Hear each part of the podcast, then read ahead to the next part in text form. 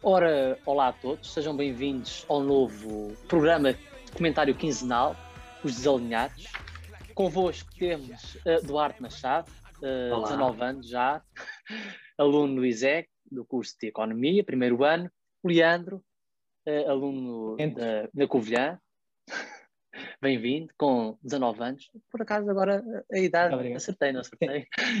É, se- E Senti o discriminação nesse sorriso. Tenho medo de errar. E o Ramalho, também com 19 anos, aluno do ISEG, já do segundo ano, do curso de Economia. Eu, aluno de, do ISEG também, isto do ISEG pagou bem, eh, primeiro ano de gestão. Está a patrocinar. Muito bem. Bem-vindos então a este novo espaço de comentário quinzenal, onde vamos debater temas da atualidade, o que se passou na semana e também na semana anterior. Vamos ter eh, temas variados e também eh, deixar algumas notas no final, notas culturais, notas de temas que estão na atualidade e que achamos importante partilhar. Muito bem, o primeiro tema que vamos começar é com os 100 anos do PCP. É feio deixar passar eh, aniversários em vão e então achamos por bem comemorar em conjunto. Portanto, vamos começar com o Diogo. Diogo, Boa noite. 100 anos, muita coisa. Muita coisa se passou, é verdade, na história deste partido. Ahm, acho que nós não devemos. f- temos que fazer uma leitura do PCP à medida do seu próprio tempo. O PCP foi sendo perspectivado na sociedade portuguesa de forma diferente ao longo dos tempos. Sê-lo-á sempre percepcionado de forma diferente pela- pelos pelas diferentes pessoas, pelos, pelos diferentes pensamentos, mas a verdade é que o próprio partido, a visão, digamos que, que- que talvez a sociedade em geral tenha o seu partido, foi mudando. Eh, é, é importante recordar que, que o PCP surge naturalmente, precisamente faz 100 anos, portanto, surge em 1921, surge na Primeira República, onde já havia imensa, imensa convulsão. A Primeira República nunca, nunca, nunca teve estabilidade, daí o seu, o seu, a sua duração muito, muito curta.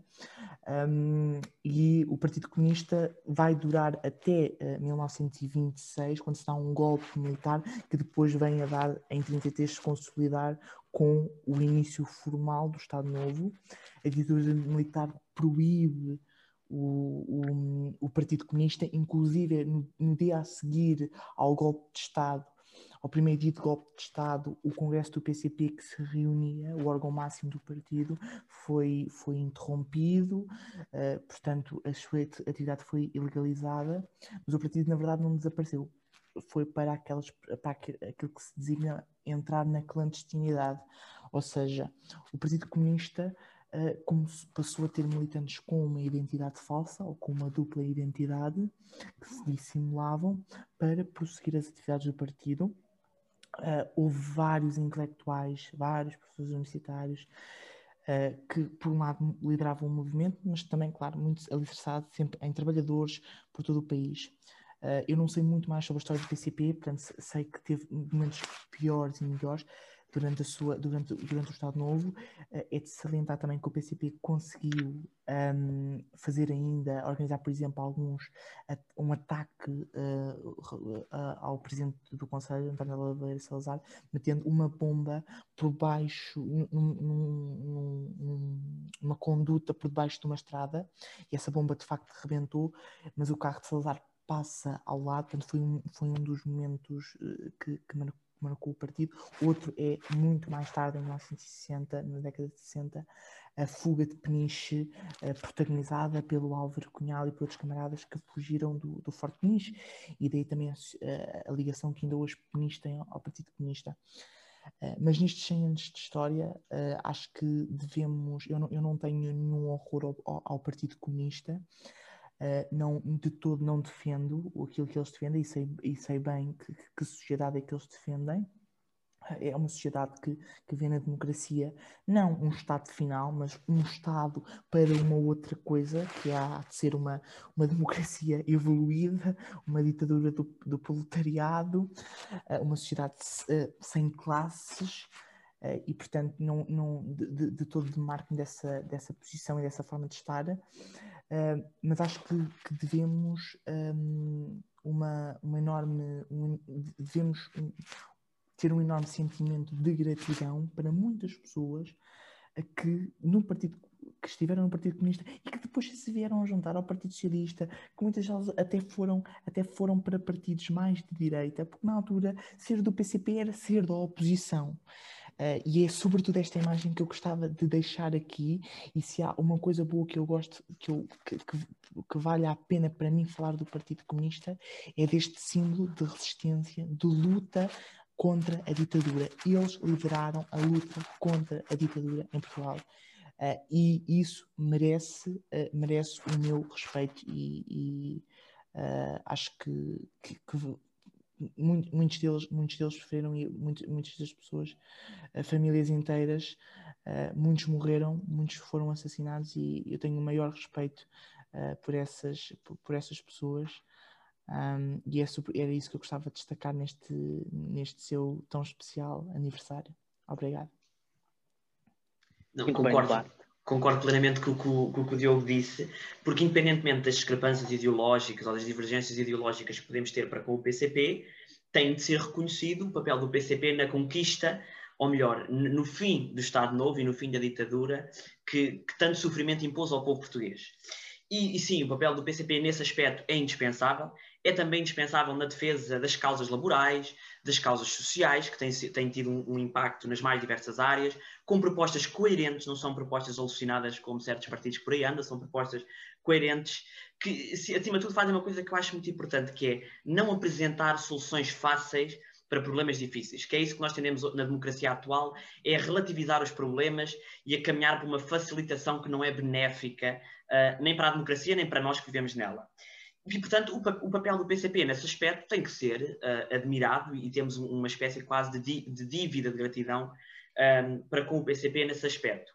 Agora, realmente, o, o, futuro do PCP, no fundo, é um pouco incerto, porque uh, todos nós sabemos que o ideal comunista teve ali o seu, o seu epítome na altura de, após a Segunda Guerra Mundial e, portanto, teve uma, uma enorme expansão com as primeiras sociais-democracias, não no sentido que nós abordamos as sociais-democratas hoje, mas num sentido de social-democracia muito mais socialista, muito mais comunista uh, e por aí fora, mas a partir de 1970, com a crise das políticas, com a crise das políticas keynesianas e com a crise uh, das políticas mais socialistas e comunistas, o, todos os grandes estados comunistas acabaram por se desfazer praticamente, e até aqueles grandes bastiões do comunismo, como por exemplo a China, acabam por sofrer uma espécie de mutação.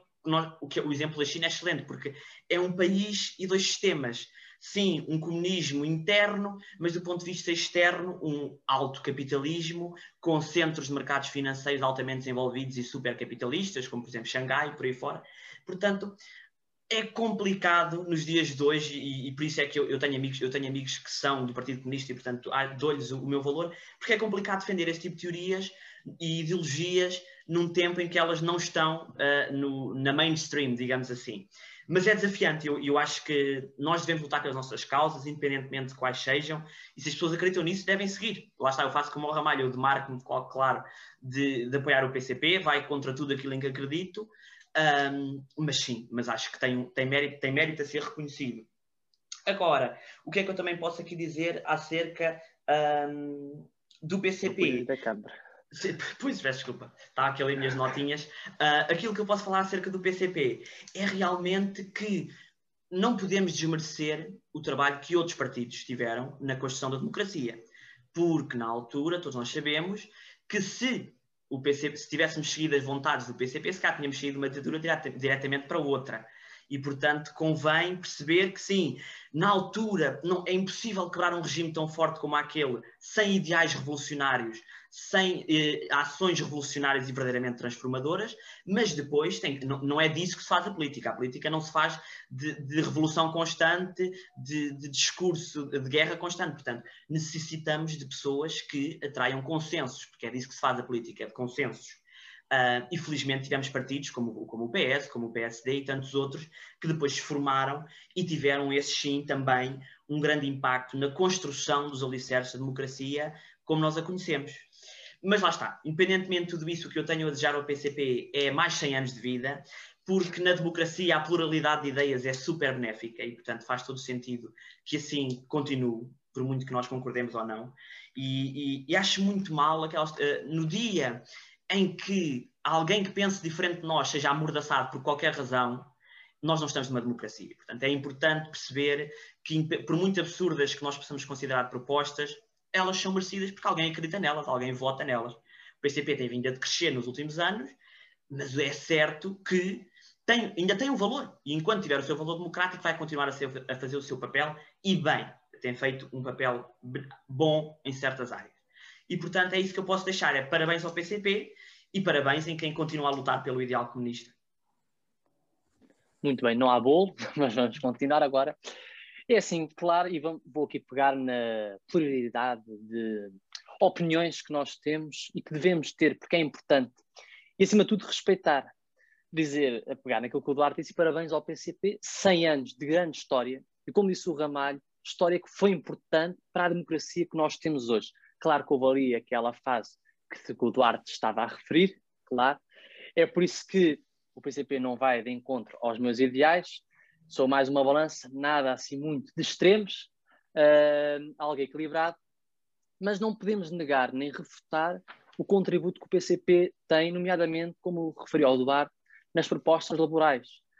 Uh, defendem objetivos, defendem interesses que é algo coeso, não é como certos partidos que é inconstante ao longo do tempo. Defenderam sempre e agarram-se àquelas, àqueles ideais e defendem-nos até ao fim da linha. Como o Duarte referia, e bem, problemas difíceis, mas com soluções difíceis e alojadas, mas que eles acreditam que vai resolver o problema, que é isso que eles querem, resolver o problema. Uh, como referi, foi importante na construção da democracia, hoje considero que seja. Uh, claro que não quero que o meu país seja totalmente comunista, uh, como eu referi, pronto, não vai de encontro aos meus ideais, uh, mas é importante é importante porque dá um grande contributo também à construção da nossa sociedade. Depois referir hoje que li uma notícia que foi uma carta uh, assinada por vários, por cinco personalidades, nomeadamente alguns historiadores que, que, que, querem e têm o intuito de ver alguns vídeos que existem no acervo do PCP, digamos, que estão escondidos, ninguém sabe, poucos sabem onde está, esses vídeos que contam vídeos muito primordiais de quando foi a constituição do PCP, reuniões que poucos sabem que aconteceu e poucos tenham visto, claro, porque já não estão cá, não é? Há muitos, mas que era importante porque não podemos negar novamente a história que o PCP tem. Acho que é importante conhecer a história de um bom partido que ainda hoje mantém mantém-se forte e tende também num futuro a manter-se, porque tenho colegas meus também que têm ideais comunistas e defendem-nos a pés e dentes, como se costuma dizer, e creio que no futuro não seja um partido que vá desaparecer a curto prazo nem a médio prazo. Uh, pronto, portanto, uh, parabéns também ao PCP e, e dizer que uh, há, há personalidades que não se apagam nem com 100 anos, nem com 150. E Álvaro Cunhal, acho e penso que nunca será esquecido, porque, aliás, eu falo, quando ouço falar de Álvaro Cunhal, ok, foi comunista, mas é uma parte histórica que nós estamos a falar. É alguém que contribuiu e quando nós vemos aqueles discursos motivadores que se vê ainda um bocadinho de garra de Jerónimo de quando fala aquele discurso entoado, musical, capta as pessoas e que dá assertividade e diz nós vamos conseguir, nós vamos lutar. Agora, apesar de pensarmos que muitas causas já estão resolvidas, ao longo do tempo vão aparecendo mais, e o PCP, como tais outros partidos, vão se adequando, enquadrando ao meio político. E como disse o Ramalho, nós não podemos analisar o partido com, uh, no enquadramento que nós hoje vivemos. Foi um passado totalmente diferente, tempos de ditadura, tempos de construção uh, de uma nova democracia. Portanto, hoje não podemos avaliar nas condições uh, atuais, temos que avaliar de acordo com aquele tempo. Hoje cabe-nos avaliar o atual peso do PCP nas lutas diárias que hoje temos. Portanto, é isso que eu tenho a dizer. Vou pegar naquilo que o Duarte disse. Parabéns ao PCP, que venham mais de 100 anos para lutar também pela, pelos direitos dos trabalhadores e pelas suas causas que são fortes, claro. QB. penso, penso que agora a, a, palavra me é devida a mim para, para, para é fechar este tema. E começo por, eh, por dizer que não tenho tanto sentimentalismo pelo PCP, quanto foi aquele dito pe, pelos meus ilustres colegas de, de quadro. Uh, não tenho esse sentimentalismo todo. Acho que uh, também acho que é importante reforçar isso. O PCP, o passado do PCP deve ser avaliado aos olhos do passado do PCP, como eu acho que as coisas devem ter o seu contexto histórico e, e social. O PCP foi extremamente necessário como opositor ao regime ditatorial, como disse o Diogo. O PCP uh, viveu muito, vi, uh, cresceu muito à base de ser a oposição que havia, era o resto. E, e, e quando há uma ditadura daquelas que um, não é, embora alguns queiram fazer que, que era algo bom, que tinha aspectos que eram bons, era algo que não deixava as pessoas satisfeitas. As pessoas viam no PCP força, vontade de lutar, de mudar, uh, e que é algo, é algo extremamente, extremamente essencial. 100 anos é muita coisa, 100 anos para um partido é, é imenso, mesmo que não sente sempre uh, legalizado, digamos assim. Um partido é muito mais do que isso, deve ser, deve ser visto aos, aos olhos de um, de um, de um grupo muito importante para uh, democratizar o país e quando eu falo democratizar, não porque a maior vontade deles fosse tornar Portugal democrático. Falo democratizar porque foi essencial para que a ditadura caísse e fosse possível pessoas de bom senso uh, democratizarem este país. Um, algo que eu, que eu, também gostaria de falar, uh, o PCP tem o seu peso, tem o seu peso uh, nas políticas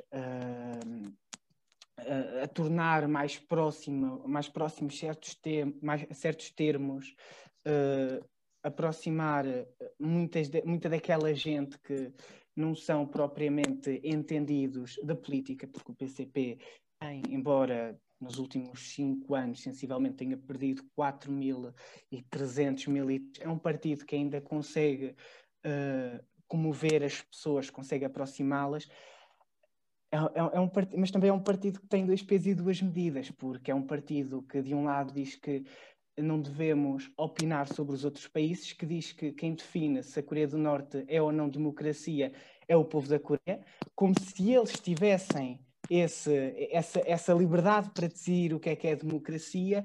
No entanto, os Estados Unidos não podem fazer nada que eles criticam logo como um atentado internacional à liberdade dos povos. Uh, vemos agora o mesmo, e, e, e falo também, refiro-me aqui também aos apoiantes, também dos apoiantes do Twitter, que é o centro político uh,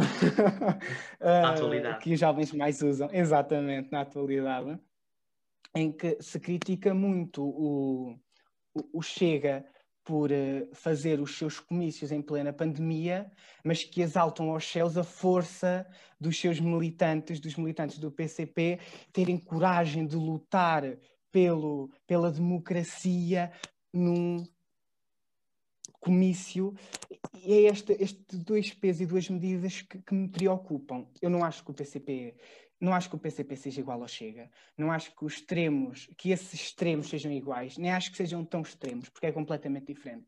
A origem, a construção é completamente diferente. Não acho que o comunismo seja igual ao fascismo hoje em dia, porque o comunismo teve um processo democrático, obrigou-se a tal que o fascismo não teve. E hoje vivemos um problema. E a prova disso é que hoje vivemos um problema com o fascismo e nós não vivemos um país com o, não vivemos um problema, aliás, com o comunismo, porque o, o, o fascismo tornou-se um, a política de ódio, ou, ou tornou-se, não, já, é, já o era, mas voltou a revivar o, o fazer pelo ódio por poder.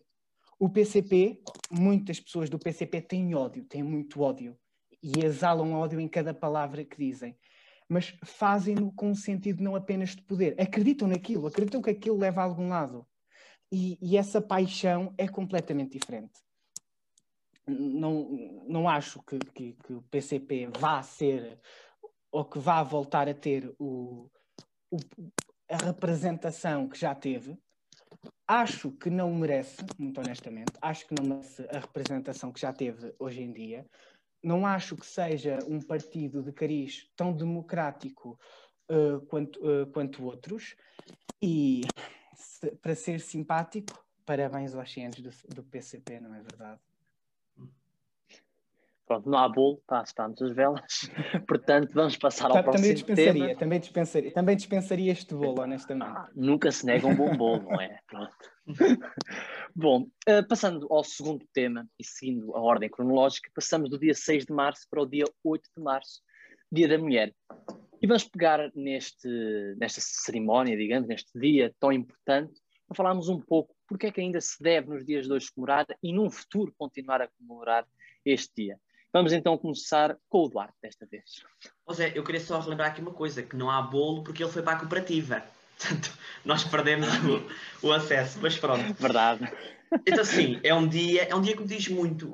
Os direitos das mulheres é uma coisa, é, tem sido na modéstia, porque claro o meu impacto não é grande no, no país, mas tem sido uma, uma, das causas que eu me interesso e que, e que, pesquiso muito, ainda mais quando foi o nosso ano do Parlamento de Jovens e que tive a oportunidade de me debruçar sobre estes temas e, e pensar em que se eu estivesse lá, que soluções é que eu faria.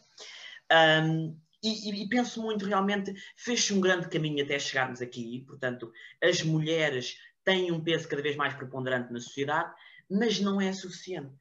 Porque o que é certo é que eu acho que o principal erro, e, e se calhar a, a forma e, e, o porquê de ainda hoje nós temos um problema com a desigualdade de género, é o facto de que houve uma emancipação feminina uh, quase forçada pela força das circunstâncias, não é? Pela guerra, que, que colocou toda a força de trabalho masculina na, uh, a contribuir para o, forço, ao esforço de guerra e as mulheres foram forçadas a ter, a ter que, que, ocupar os postos de trabalho que estavam vazios, mas essa, essa emancipação feminina não foi acompanhada por uma evolução da consciência social e da mentalidade social. E acho que é esse, cara, o, o grande fator para nós ainda hoje falarmos de desigualdade de género, que deveria ser um não tema, não é? Não tem sentido na atualidade. O que é certo é que as mulheres, desde, desde, desde essa altura, têm vindo a recuperar, ou melhor, a ganhar um, um, um peso na, na, força de trabalho, têm conseguido distinguir nas mais diversas áreas e feito um trabalho genial, provando claramente, algo que nem sequer deveria ser provado, porque é óbvio, que estão à altura de qualquer trabalho, tal como qualquer homem. Um, e eu trouxe aqui um exemplo, um exemplo engraçado para nós percebermos que até em Portugal este tipo de coisa ainda. Porque às vezes Portugal é um, um, caso à parte, neste caso não é. Trouxe aqui um exemplo de que, a partir de 1986, o número de estudantes universitárias mulheres superou o número de estudantes universitárias, uh, uh, o número de estudantes universitários homens. Eu trouxe este exemplo porque está, está completamente contextualizado no nosso, no nosso dia a dia, porque somos todos universitários. E desse, de, no número de docentes de mulheres temos 45%. Portanto, 45% das mulheres docentes, professoras nas, universidades, professoras nas universidades são mulheres. Só que apenas 25% das mulheres lideram universidades públicas. E em politécnicos a discrepância ainda é maior. Apenas 10% dos politécnicos são liderados por, uh, por mulheres. Quer dizer, portanto, nós vimos que, apesar das mulheres terem uma facilidade cada vez maior para ingressarem no mercado de trabalho, para se emanciparem, para distinguirem as mais diversas áreas, há claramente aqui ainda uma grande tensão para que não assumam os lugares de desfia e os lugares de liderança. Isso é um combate que eu acho que nós temos que pensar, vezes e vezes em conta. Não acredito que a solução já esteja do ponto de vista legal. Eu acho que o que podíamos ter feito do ponto de vista legal já está feito. As cotas, tudo mais, acho que já está feito. E eu não sou propriamente muito adepto de cotas, mas pronto. Um, já está feito. Agora, o que tem que acontecer é uma mudança da consciência social. E, as mudan e, nós, nós todos sabemos que as mudanças legais são muito mais rápidas e fáceis que as mudanças de mentalidade. E, portanto, vamos. E acho que um, uma um dos, das áreas da sociedade que poderá ter grande impacto nesta, nesta situação é a educação. Apostar numa educação que ensine desde sempre que o homem é igual à mulher e que ninguém é inferior a ninguém. Portanto, eu, e que somos todos iguais. E isso eu acho que o sistema de ensino português já está a fazer alguma coisa, poderá vir a fazer mais.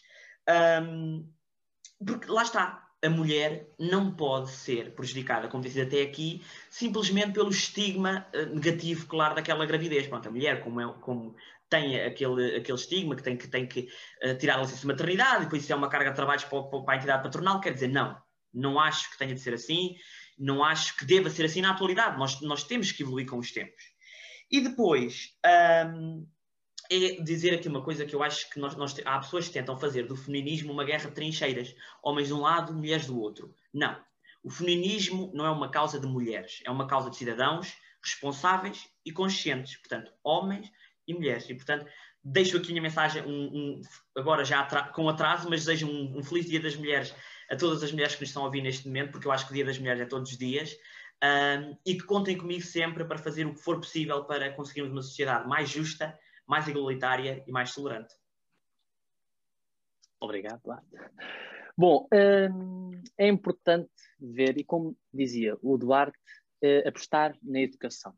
Eu aqui vejo uma esperança, vejo que cada vez mais as gerações mais novas veem um futuro onde as mulheres têm um papel muito importante na sociedade, que é um papel que ainda hoje é importante, mas ainda é difícil para alguns ver. E isto tende, um, tem um quadro, digamos, há uma sucessão que tem a ver com as gerações, pensamentos mais arcaicos. Mas nós não podemos aguardar que o tempo passe a esperar que a coisa melhore. Não, porque nós, olhando para trás, vemos quando esta data foi, digamos, fundada, vemos o percurso que foi feito, mas o atual estado em que nós ainda estamos. Nós hoje falamos deste dia, mas vamos olhar, analisar gráficos, tabelas, vemos que foi um grande caminho, mas ainda há um outro grande percurso a fazer juntos, como dizia o Eduardo. Não é uma causa feminina, é uma causa da sociedade em geral homens, mulheres, juntos, a construir este futuro. E como dizia o Duarte, uh, na educação, em termos é, a longo prazo, porque em quadro legal vai ser sempre mais rápido, mas eu também, como referiu o Duarte, eu também não sou muito a favor das cotas, porque acho que elas próprias incitam que existe um problema, portanto temos que aplicar assim. Portanto, eu acho que, ok, num curto prazo sim, mas nós a longo prazo temos que pensar em solucionar este problema de forma, digamos, que venha de dentro. Não seja preciso nós estamos a estabelecer metas para estas coisas acontecerem da igualdade de género. Tem que existir naturalmente. E então aí acho que a educação tem um papel uh, super importante.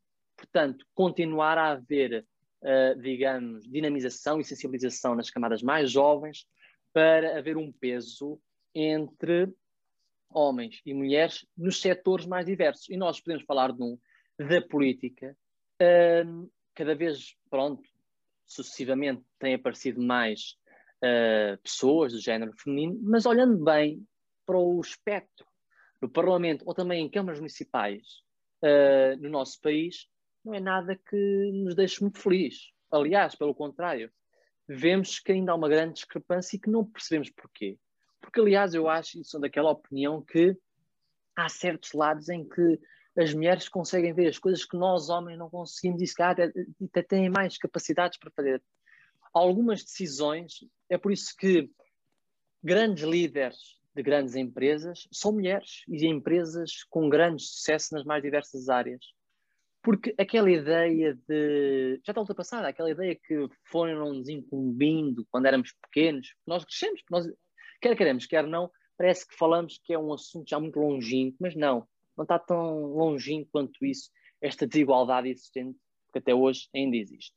Portanto, hum, é importante apostar na educação para no longo prazo, quando nós já estivermos, digamos, uh, a trabalhar em instituições, percebemos que já não existe desigualdade, porque houve uma aposta na educação. Uh, a curto prazo também temos que trabalhar para nós pensarmos que a geração, pois nós, digamos, uh, antes de nós, está, digamos, na igualdade de género, está a fazer um ótimo trabalho, o que não está a acontecer. Portanto, é importante ter a longo prazo medidas e a curto prazo também. O Duarte dizia bem, hum, é também o costumo dizer muitas vezes, o Dia da Mulher não é só o dia uh, 8 de março, é todos os dias. Verdade. A questão é que, infelizmente, penso que uh, deveria ser todos os dias mas não é, porque uh, sentem-se ainda muito injustiçadas, certo? Muitas injustiças, muitas desigualdades nas quais têm que combater, portanto, não se sentem que seja o dia. Um dia de comemoração, como é aquele dia que nós celebramos, dia 8 de março, mas que deveria ser todos os dias celebrado, mas celebrado não de uma forma como nós celebramos, seja celebrado de forma naturalmente, como eu referi inicialmente. Ou seja, que esta igualdade aconteça naturalmente, de maneira irracional quase. Que as coisas aconteçam e que não seja preciso estabelecermos cotas e limites para haver igualdade na política, na gestão, uh, em cargos altos, em todos os âmbitos e em todas as áreas. E uh, pronto, acabo por causa do tempo. Passamos então ao. Trocamos, ok. Trocamos ao Leandro. Eu acho que o Zé introduziu uma questão uh, interessante, a questão da, das cotas. O ideal seria não haver cotas, seria o ideal, mas enquanto política a curto prazo elas são, elas são necessárias. Eu decidi começar com, por, por falar deste tema com, com alguns dados, um, com as mesmas qualificações, as mulheres de salário base, isto segundo o Boletim Estatístico para a Igualdade de Género de 2017, uh, as mulheres recebem, para, para, as mesmas qualificações, os mesmos trabalhos, no mesmo horário, as mulheres recebem menos um, 170 euros que os homens, e quando, pensamos no, e quando pensamos no ganho total do trabalho, para além do salário base, esta discrepância aumenta na casa dos 250 euros. Um, a, a, disparidade salarial entre homens e mulheres tem vindo a crescer em Portugal, é 17,8%. A taxa de risco de pobreza das mulheres é 19,6% e a dos homens 18,2%, ou seja, as mulheres têm mais probabilidade de ficarem pobres em situação de, de, de, de vulnerabilidade. Uh, a situação, como, como foi referido, da, das câmaras municipais, que neste momento as mulheres presidentes representam cerca de 10, qualquer coisa por cento. Um, a questão da, da, da Assembleia, da, da, República, e depois há outras questões. As mulheres são mais vítimas de violência, sofrem mais uh, violação, assédio, pedofilia. São sempre questões muito preocupantes. E, e o ter que se lutar pelos direitos das mulheres é sobre isto, é sobre olhar para estes dados e ver numa, numa, numa, numa sociedade onde há mais mulheres a estudar, onde as mulheres estudam mais que os homens, onde há mais mulheres que os homens e os indicadores sociais estão todos contra as mulheres, alguma coisa está de errado. É mais do que uma luta política, uma luta de campanha, uma luta polarizada de nós contra eles.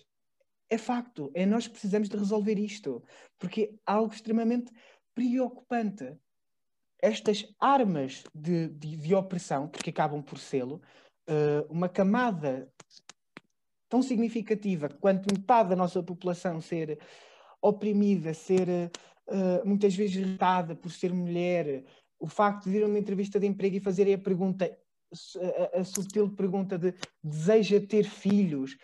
E eu também gostava aqui de fazer uma nota que é, quando nós pensamos no Dia da Mulher, quando nós pensamos no Dia das Mulheres, temos que pensar em todas as mulheres. E mulher não é só aquela que nasce mulher, não é só aquela que tem vagina, não. Estamos a falar também das mulheres trans, estamos a falar das pessoas que se reconhecem como tal e que devem ser aceitos como tal. Eu acho que é algo muito porque muitas pessoas celebram o Dia da Mulher, mas celebram assim um dia muito parcial, que é eu é que defino o que é que é a mulher. E não é acerca disto. Temos que ir além e preocupar-nos com todas as mulheres, acima de tudo, preocupar-nos com todas as pessoas que têm os seus direitos violentados, as pessoas que são limitadas por serem quem são. Se, aqui falamos de mulheres, mas isto é aplicado a tudo. E, e, e este, este comentário vai para aquelas pessoas que pensam as mulheres querem ser mais porque têm o seu dia. Eu também gostaria de me sentir um bocadinho mais representado se eu visse que os meus direitos são tratados desta forma. Os dados provam, não sou eu que o digo. Não, não há grandes argumentos contra isto. Eu acho que chegamos a um ponto em que basta de usar argumentos reles, argumentos simplistas de ah, mas porque isto, por aquilo. Não, não, não há, não há. Não... A igualdade é impossível de atingirmos. Eu acredito nisso.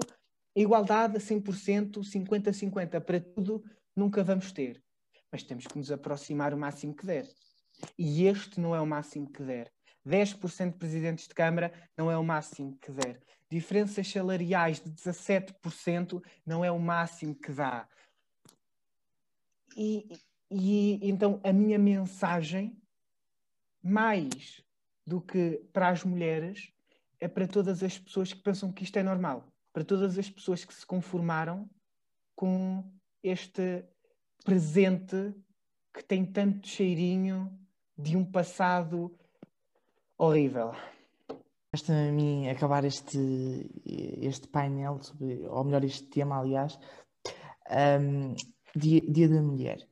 Eu acho que nós celebramos o Dia da Mulher e, claro, que para mim faz todo o sentido celebrar o Dia da Mulher como homem. Acho muito importante porque uh, não, não, não, não quero mais que, como aconteceu no tempo, aconteceu no caso com a minha avó, em que ela, por ser mulher, só, só frequentou até ao terceira, ao terceira classe, enquanto que os, os, os irmãos, que ela, ela, era a única rapariga, frequentaram até à quarta classe. Só para nós percebermos que até no, no, no ensino mais, mais rudimentar, as mulheres eram discriminadas e, portanto, eu nunca eu gostava se eu tivesse uma, um filho e uma filha eu gostava que eles os dois tivessem exatamente as mesmas oportunidades de se ingrar na vida e é e é, é essa ideia que me guia, e, e eu acho que essa, essa ideia, esse ideal, nos deve convocar a todos, homens e mulheres, para discutir essa questão.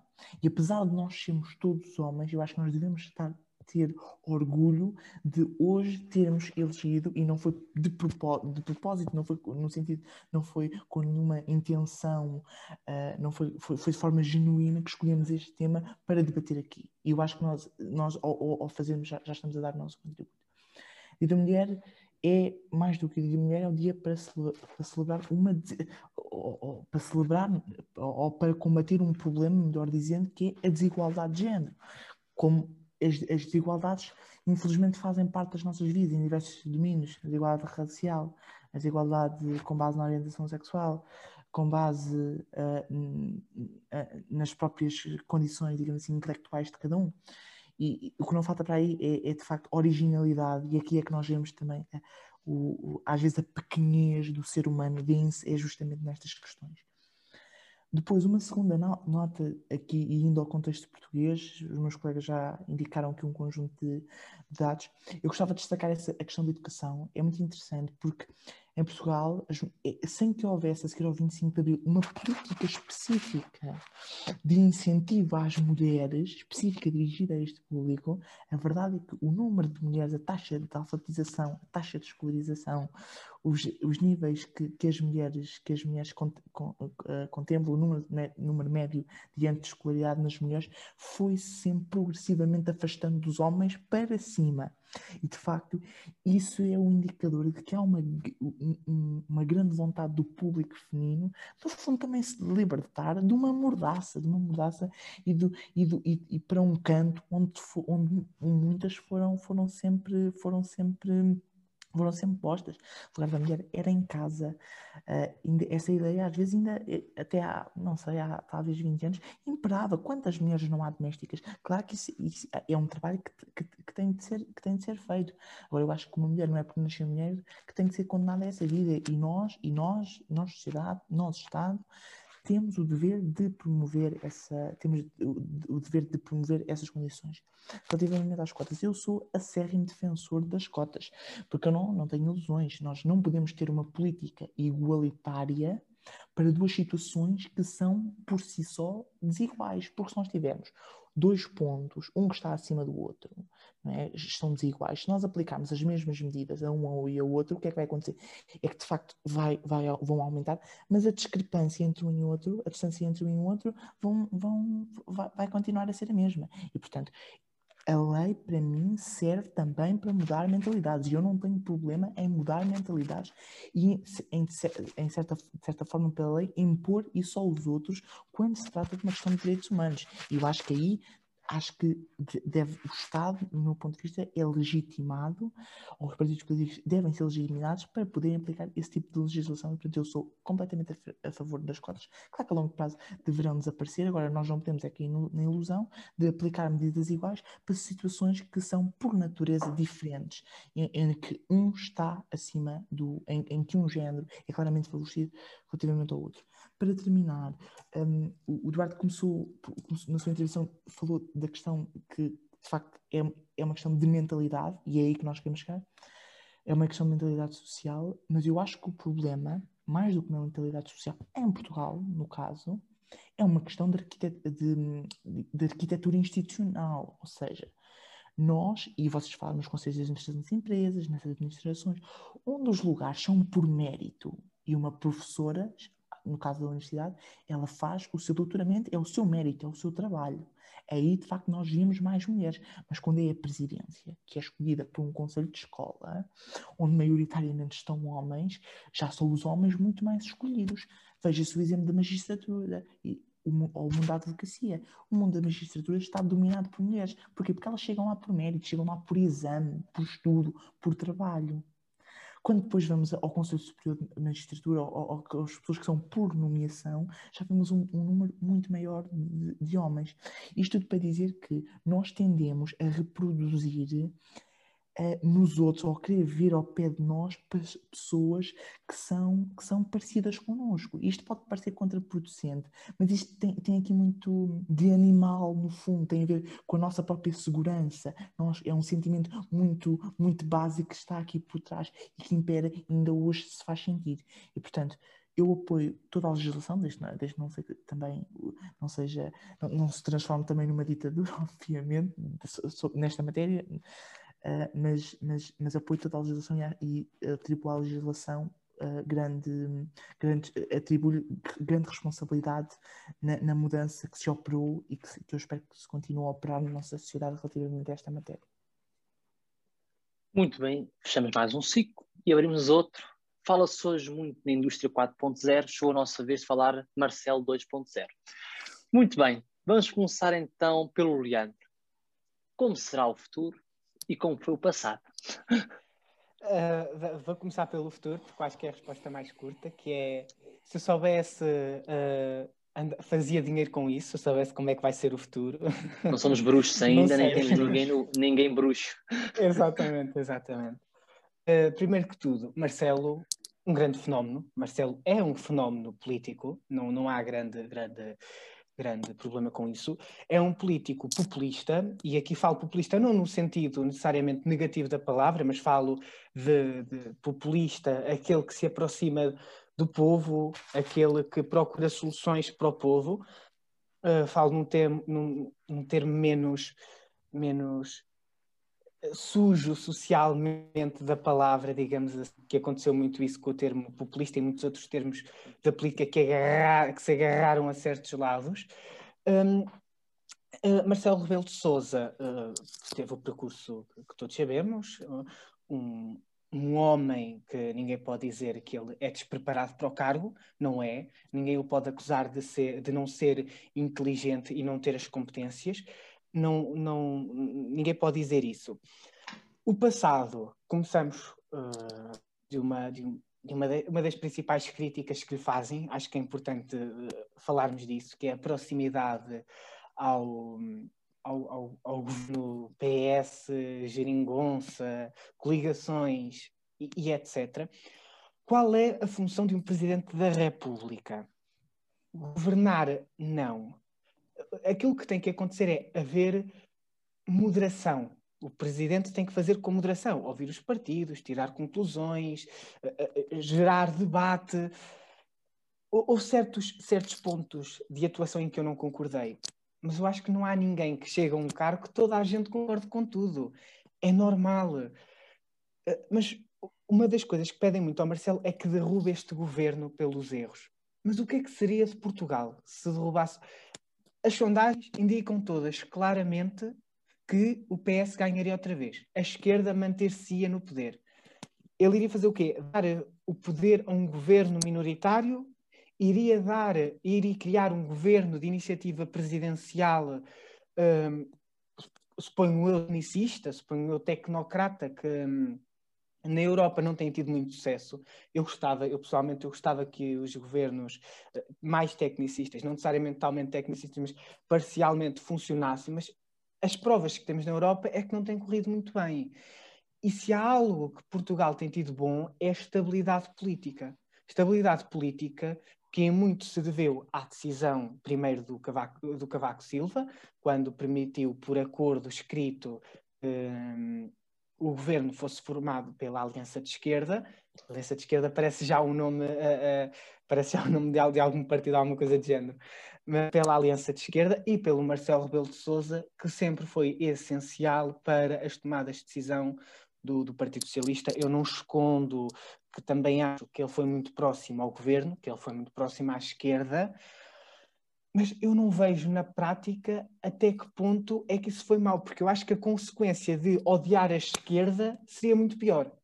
E nós não podemos ser populistas no mau termo da palavra uh, e querer o presidente decide tudo, porque também nos arriscamos a criar em Portugal um sistema mais presidencialista do que semipresidencialista, ou semimentar, dar esse, esse, esse poder todo do, de o presidente decidir quem governa o país diretamente, os ministros e etc. E eu acho que, eh, só aqui para completar, presidencialismo não cabe em Portugal, não desta forma, não a meio de uma pandemia, não feita em cima de um joelho, porque, embora eu não reconheça ao Marcelo, acho que pode abrir um precedente para o autoritarismo que Portugal não precisa. Exato, concordo plenamente contigo, Leandro. Agora é a minha vez de, esperar a minha opinião sobre este tema. Marcelo Couto Souza não foi de facto o, o, o, candidato eh, no qual eu votei, embora deva aqui admitir que era o candidato que, na verdade, na verdade, merecia o meu voto. Eu não votei nele, fui apoiante a Ana Gomes e, portanto, acho que o meu voto está, eh, é, mais, é mais do que óbvio. Filo porque, porque não queria, de facto, que André Ventura ficasse em, em, em terceiro lugar e está mais, e as sondagens também mostram, uh, na, as sondagens mostram bem na, naquela, naquelas partes dedicadas à transferência de votos, quem são, de facto, quais são os partidos que, combatem, que combatem os projetos autoritários. E eu uh, tenho muito orgulho em pertencer a um que foi claramente decisivo para combater uh, esse, esse tipo de projetos no que toca à, à, às eleições para a presidência da República. Ponto número 2, Marcelo Rebelo de Sousa. Marcelo Rebelo de Sousa é um homem que tem, que tem muitas virtudes, que nunca conseguiu ser primeiro-ministro, foi líder da oposição quando uh, António Guterres eh, liderava um governo também minoritário. Um, mas Marcelo Rebelo Sousa, eu acho que é o homem certo no lugar certo. Uh, acho que ele teve a proeza de aproximar Portugal. Ele aproximou-se dos portugueses, o que con, um, contrasta imenso com, com o estilo de, de, de Cavaco Silva, que, era um, que foi um presidente muito mais distante.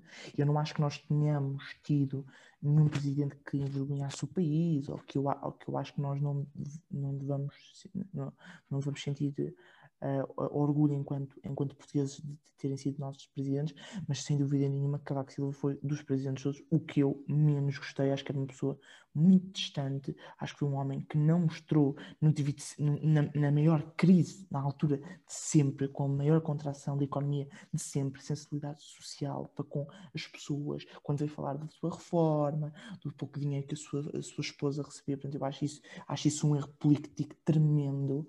Um, e, e, de facto acho que não, não, não, representou nesse aspecto e em muitos outros bem, bem o país, mas no entanto não deixo de reconhecer o, o, mérito que lhe decorre da eleição. E portanto eu acho que Marcelo tem a grande parte é o seu, é, é, é, é sua, mas eu acho que ele também, também ganha por, por, agora as pessoas já não se recordam tanto, mas houve aqui um grande contraste. Da mesma forma que, por exemplo, o Papa Francisco contrastou muito com, com Bento XVI. Eu acho que é, um, é, um, é, é uma comparação muito, eh, para mim parece muito, muito, muito, muito pertinente. O primeiro mandato de Marcelo também foi marcado por algumas crises, nomeadamente os incêndios, um, e, ele, ele foi a primeira vez em que nós vimos, e eu não, não acho que ele seja, lá está como ele disse, populista no mau sentido, foi a primeira vez que se eu, quando soube, quando soube no desastre, naquela noite, eu lembro-me de estar a ver a SIC Notícias uh, e, e, tinha chegado a casa de um jantar de turma, olhem, de um, de um jantar de, de final de ano, e à meia-noite uh, à meia-noite uh, aquilo já estava no e o presidente, passado meia hora, ele estava lá, ele esteve sempre lá e eu acho isso, uh, nenhum outro presidente que ia para, ia, teria a coragem de ir para o teatro de operações, claro que salvaguardado, e, e, eu acho que isso, isso, marcou, isso marcou com muitos aspectos a presença dele, a sua, a sua forma genuína de falar com as pessoas, de tratar, é isso que eu tenho de agradecer ao Marcelo, porque eu identifico-me com essa forma de estar na vida enquanto pessoa. Relativamente ao futuro, o, o Marcelo 2.0, um, acho que ele, que, ele, que ele foi homem e, e ele teve a atitude, homem aqui no sentido, não, não aqui de igualdade de género, mas ele teve verticalidade de caráter para assumir. Nós não podemos, não, não, eu acho que ele fez muito bem em recandidatar-se. Estamos a passar por um momento difícil e precisamos de homens como Marcelo Rebelo de Souza. Relativamente às questões mais, mais políticas, acho que ele não vai querer estar nunca associado a um governo de extrema-direita. E ele tudo fará para nunca dar posse a um governo uh, de, que seja apoiado por uma força de, de, de, de extrema-direita e, e, muito menos que essa, for, que essa força do governo, essa força, esse partido, peço desculpa, esteja uh, como membro, como ministro, tem ministérios, tem secretarias de Estado uh, nesse, num, num, eventual governo, claro que ele tem a esperança de devolver, como muito se fala, a liderança, o, o governo, o poder executivo, à sua família política, mas sabe que não o pode fazer e que não o pode fazer, que, essa, que, essa, que, essa, que esse governo nunca poderá ser apoiado por um, por um partido de extrema esquerda como de extrema esquerda, desculpa, de extrema direita como, como, como chega. E acho que ele nunca vai, nunca vai querer estar associado, associado a isso um, e deu-nos provas, deu-nos provas disso que não, de que não vai deixar que esta democracia eh, ceda uh, a esse tipo de chantagens, nem essa, nem essa forma uh, vil de estar, de estar na vida e por isso ele merece todo o meu respeito. Obrigado. Bom, pegando aquilo, nem ele quer que a democracia seja amordaçada. Bom, vamos aqui só falar Marcel 2.0. Que ele vai ser num futuro mais próximo em termos online, vai, porque hoje acabou de fazer a sua primeira publicação no Twitter. Portanto, para além de ser muito próximo das pessoas fisicamente, já reparamos que ele está a inovar no âmbito das tecnologias. Mas vamos falar um pouco do passado uh, e falar de Marcelo. Para muitos, a muleta da geringonça, para outros, a salvação da geringonça. Como referia o, o Leandro há pouco, e referiu uh, bem, Marcelo, olhando para o espectro político que havia no país, sabia que mesmo que o governo caísse, uh, ou fizesse cair o governo, havendo eleições, seria a esquerda que ganhava, portanto, não poderíamos passar a vida toda a fazer eleições para ver se a direita iria ganhar. Portanto, há aqui uma conexão que nós poderemos fazer, mas é inevitável. Era inevitável, portanto, sim, algumas vezes poderia ter sido mais rígido, mas nós também não podemos ver, como, ou por acaso sou de acordo com algo que ele diz, que é manter a estabilidade política algo que ele diz muito frequentemente, mas eu por acaso concordo. Ele é uma figura que ele quer manter a estabilidade política nos quatro anos, nos cinco anos que passaram e nos cinco anos que vão agora eh, começaram esta semana. Portanto, um, estes cinco anos que passaram foram marcados por algumas crises. O Ramalho já falou de uma, uh, dos fogos, uh, um acontecimento trágico para Portugal que nas nossas memórias ficará sempre marcado. Outro foi Tancos, que também marcou o seu primeiro mandato. Ainda hoje sabe-se casar, mas apareceram, ninguém sabe de onde é que apareceram. Ainda está tudo a ser uh, investigado nos tribunais. Penso, não sei como é que a situação está, para ser sincero. Uh, mas aconteceu no seu mandato, quer queremos, quer não, ficou um pouco ligado, mas ele sempre, acho que ele conseguiu sempre desligar-se de uma maneira negativa destes acontecimentos e ligar-se de uma maneira positiva. Vemos no caso dos incêndios, como o Diogo falou e bem, ele teve a audácia de ir para o terreno e estar junto da população. E aí é que eu penso que foi aí que se calhar cresceu ainda mais a popularidade dele. Esta popularidade que não é popularidade que nós hoje tanto associamos, como o Leandro falava, e bem, uma popularidade que vem do facto de estar próximo dos cidadãos, estar próximo dos seus eleitores, e perceber o que é que é o povo português, o que é que é Portugal. E isso acho que sim, ele faz muito bem. Mas Marcelo nunca pensou que acabava o mandato em pandemia, eh, portanto, também não sabe como é que serão os futuros cinco anos que lhe esperam. Eh, eu aqui entre nós, vão ser cinco anos difíceis, porque para além desta crise, eh, digamos, pandémica que nós estamos a viver, vamos ter uma crise social enorme, uma crise económica também uh, de igual proporção. Portanto, ele já tomou algumas iniciativas, não sei como isso está, mas já li as notícias do centro que ele vai criar, do grupo para, não é controlar, mas para estar lá a olhar de cima pelas vitaminas não bazuca da União Europeia, para perceber como é que a coisa será gerida. Um, algo que eu acho que seja correto, poderá vir a abrir caminhos, como o Leandro falava, do, uh, digamos, totalitarismo, mas eu penso que seja importante, porque Portugal já pecou, já pecou tanto no passado com fundos europeus, não pode correr o risco de pecar novamente. Portanto, acho que aqui um papel de supervisão é muito bom. E falar outro, uh, uh, outra nota, deixar outra nota para finalizar. Ouvi uh, no programa É ou Não É, esta semana, João Soares, filho de Mário Soares, referir algo que, apesar ele, ainda por cima, filho de quem é, Mário Soares, presidente da República, disse algo que é parcial, mas nós ouvindo isto nem, nem parece que veio dele dizer que Marcelo foi o presidente da República mais livre, digamos, que foi candidato, sem estar agarrado a nada, digamos. E que é verdade, verdade. Marcelo teve um grande contributo, não, nunca chegou a ser primeiro-ministro, mas foi líder da oposição, e houve algumas causas que ele lutou, uh, não me recordo, mas, mas em âmbito social ele, por acaso, sempre tinha muito, porque ele é, ele é mesmo a pessoa de centro, uh, centro-direita, ali já também um bocadinho puxado para a esquerda, portanto, com o peso uh, nos dois pratos das duas balanças. Portanto, não havia assim grandes, digamos, grandes ossos para ir descobrir, grandes fósseis para ir descobrir de trás algo que prejudicasse estas suas eleições, sejando assim uma pessoa livre que se, se candidatasse.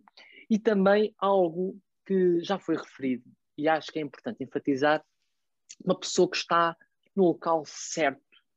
Uh, porque Marcelo, uh, quer queiramos, quer não, nós todos conhecemos o seu comentário semanal uh, da TVI.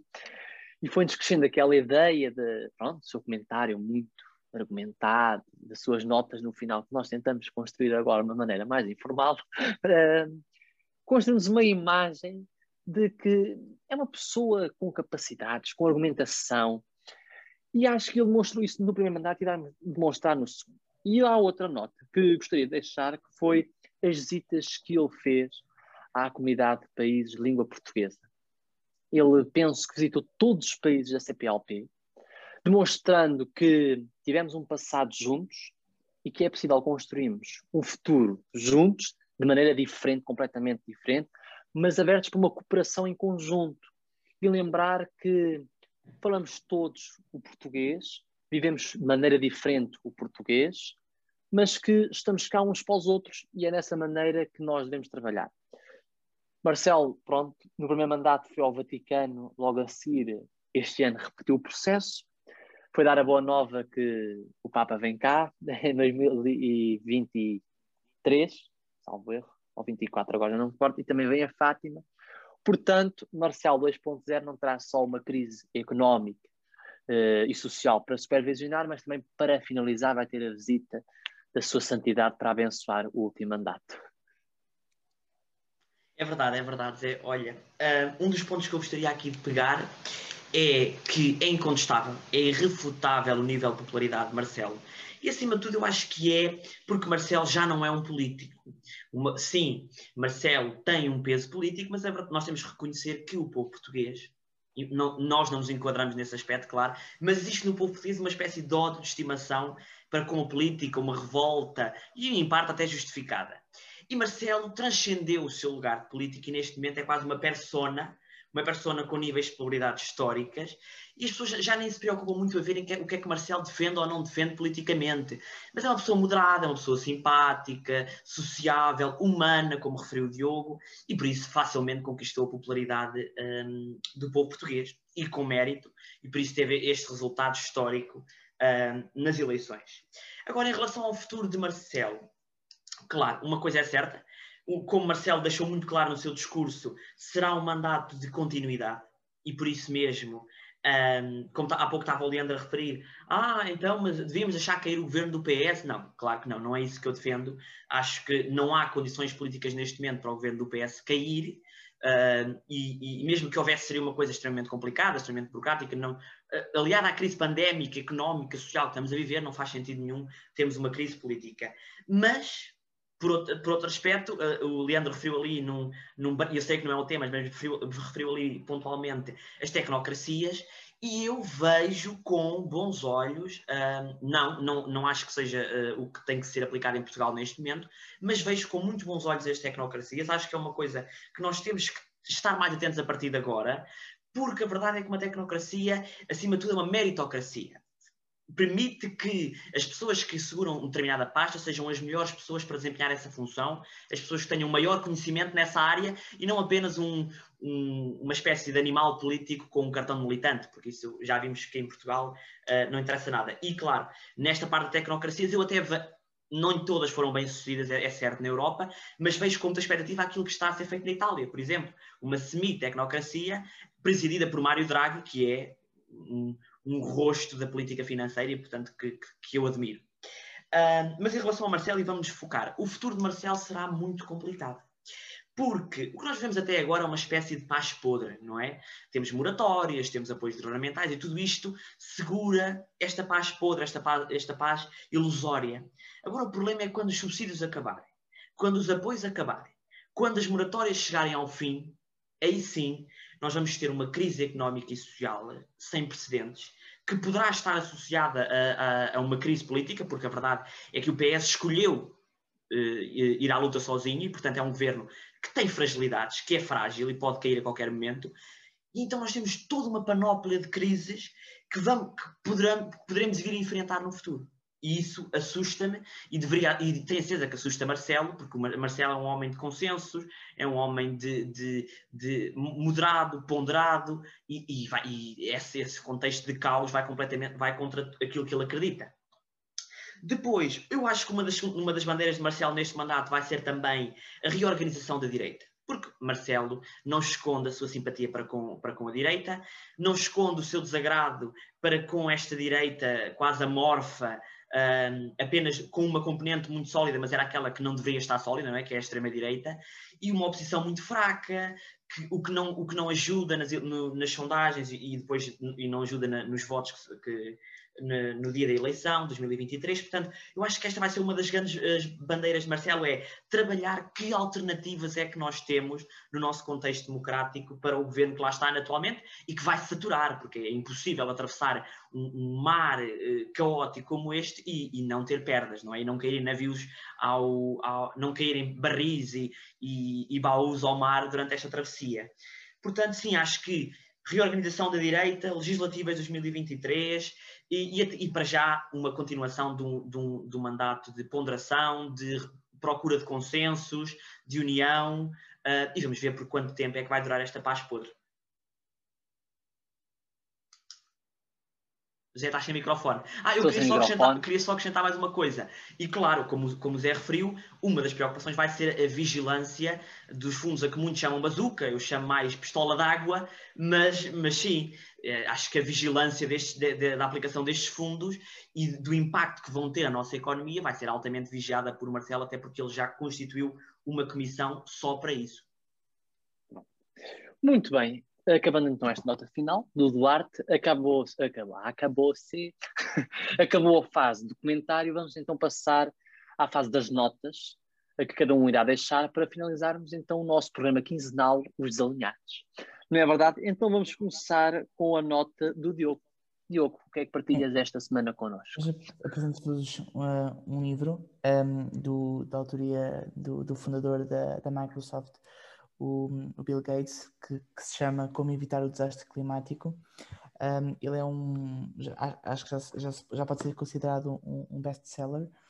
Um, eu, não, eu não sou muito, muito, muito de ler este tipo de, de, livros no sentido daqueles livros que como daqueles livros que, que querem responder a, de forma simples aos problemas do mundo ou pelo menos de forma assim assim, aparentemente, aparentemente simples e com umas frases muito bonitas. Acho que é um livro acessível, acho que é um livro um, de, de, acesso fácil e que trata uh, de forma um, de uma forma muito interessante este, este, a questão da, das alterações climáticas e de quais são de facto as grandes transformações que têm que ser operadas e que desconstrói às vezes também aqui a ideia de que um, por exemplo, o Ocidente, que está tudo, está, tudo nas mãos do Ocidente, dos países desenvolvidos, que naturalmente estão muito mais sensíveis para, esta, para estas questões, e na verdade não é bem assim.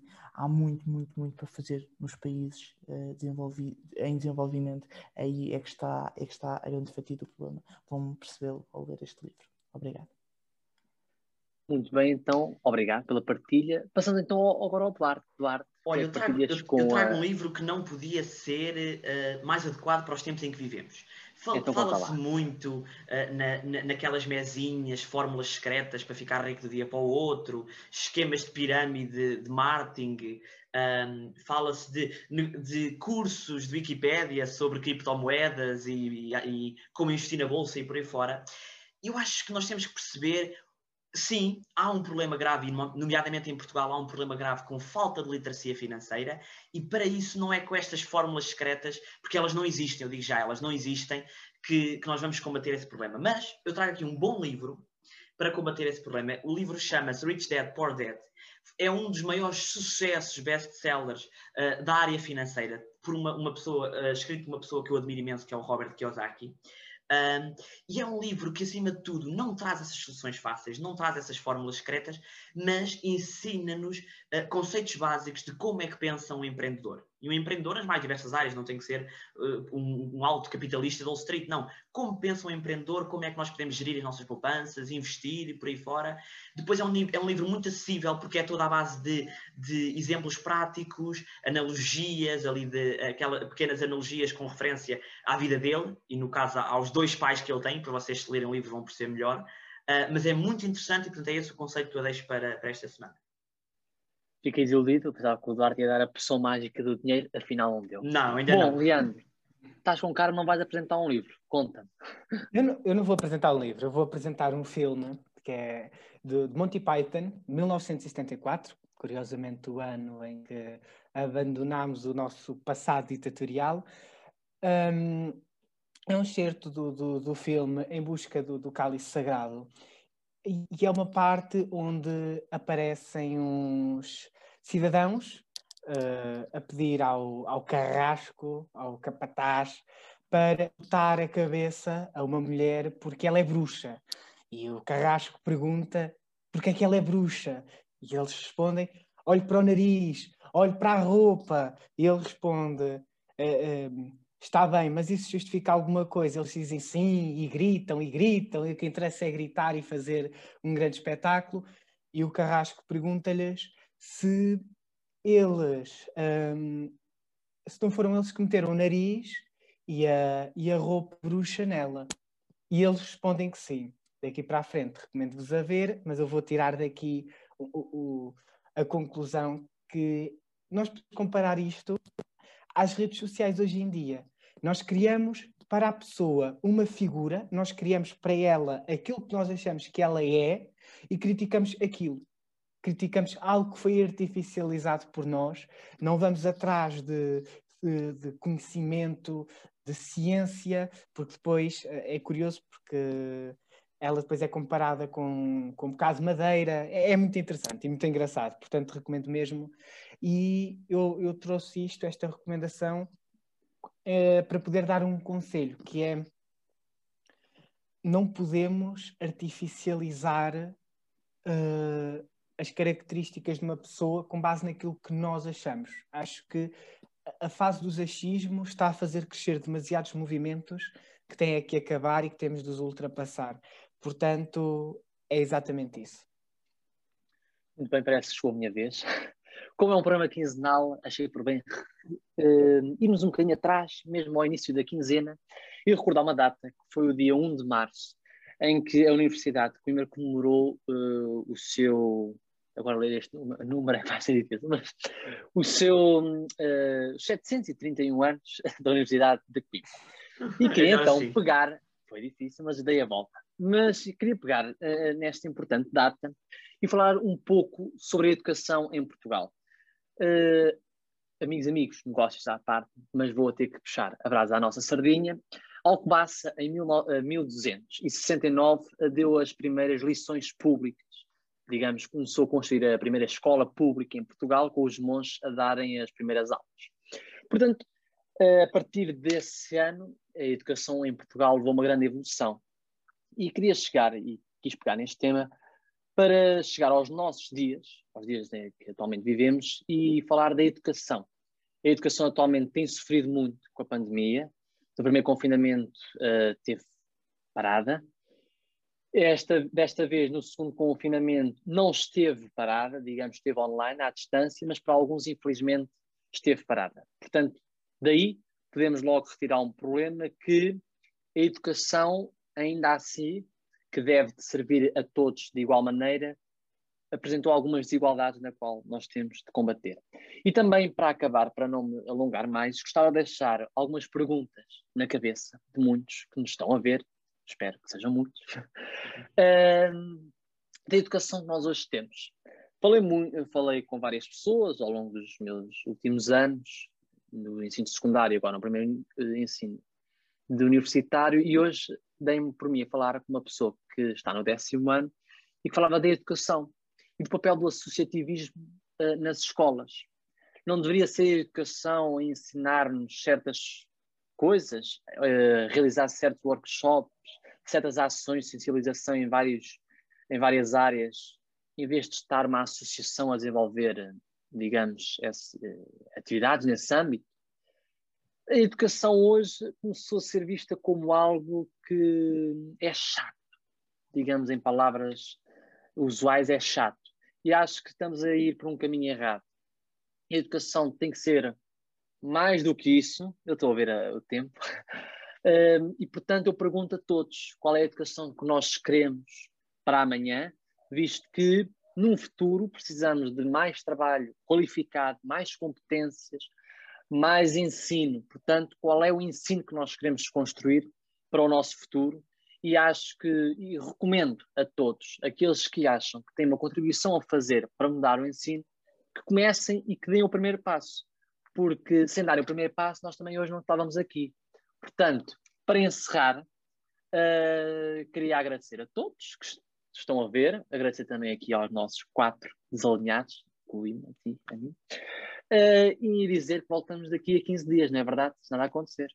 Fiquem atentos, para a próxima ainda vai ser melhor. É verdade, é verdade. Portanto, isto é como ao vinho, ao longo do tempo fica mais apurado e vinho Exatamente. percebe o Leandro. Portanto, daqui a 15 dias, ainda o programa vai ser. Eu e o Zé é mais da água, portanto também temos água aqui presente. Eu tenho bebido muita água. Portanto, olhem, boa noite, um resto de boa noite, um resto de bom dia, um resto E aguardem o próximo, vem aí. E aguardem, estejam atentos até ao próximo e sigam-nos nas nossas páginas. Redes sociais, Instagram, Facebook. Facebook, tudo, tá bem? Bom, e tudo bom. E não se esqueçam, deem a vossa opinião, que é importante para todos. Até daqui a 15 dias. And I'm eating at the beat like it gave a little speed to a great white shark on shark week. Time to go off, gone.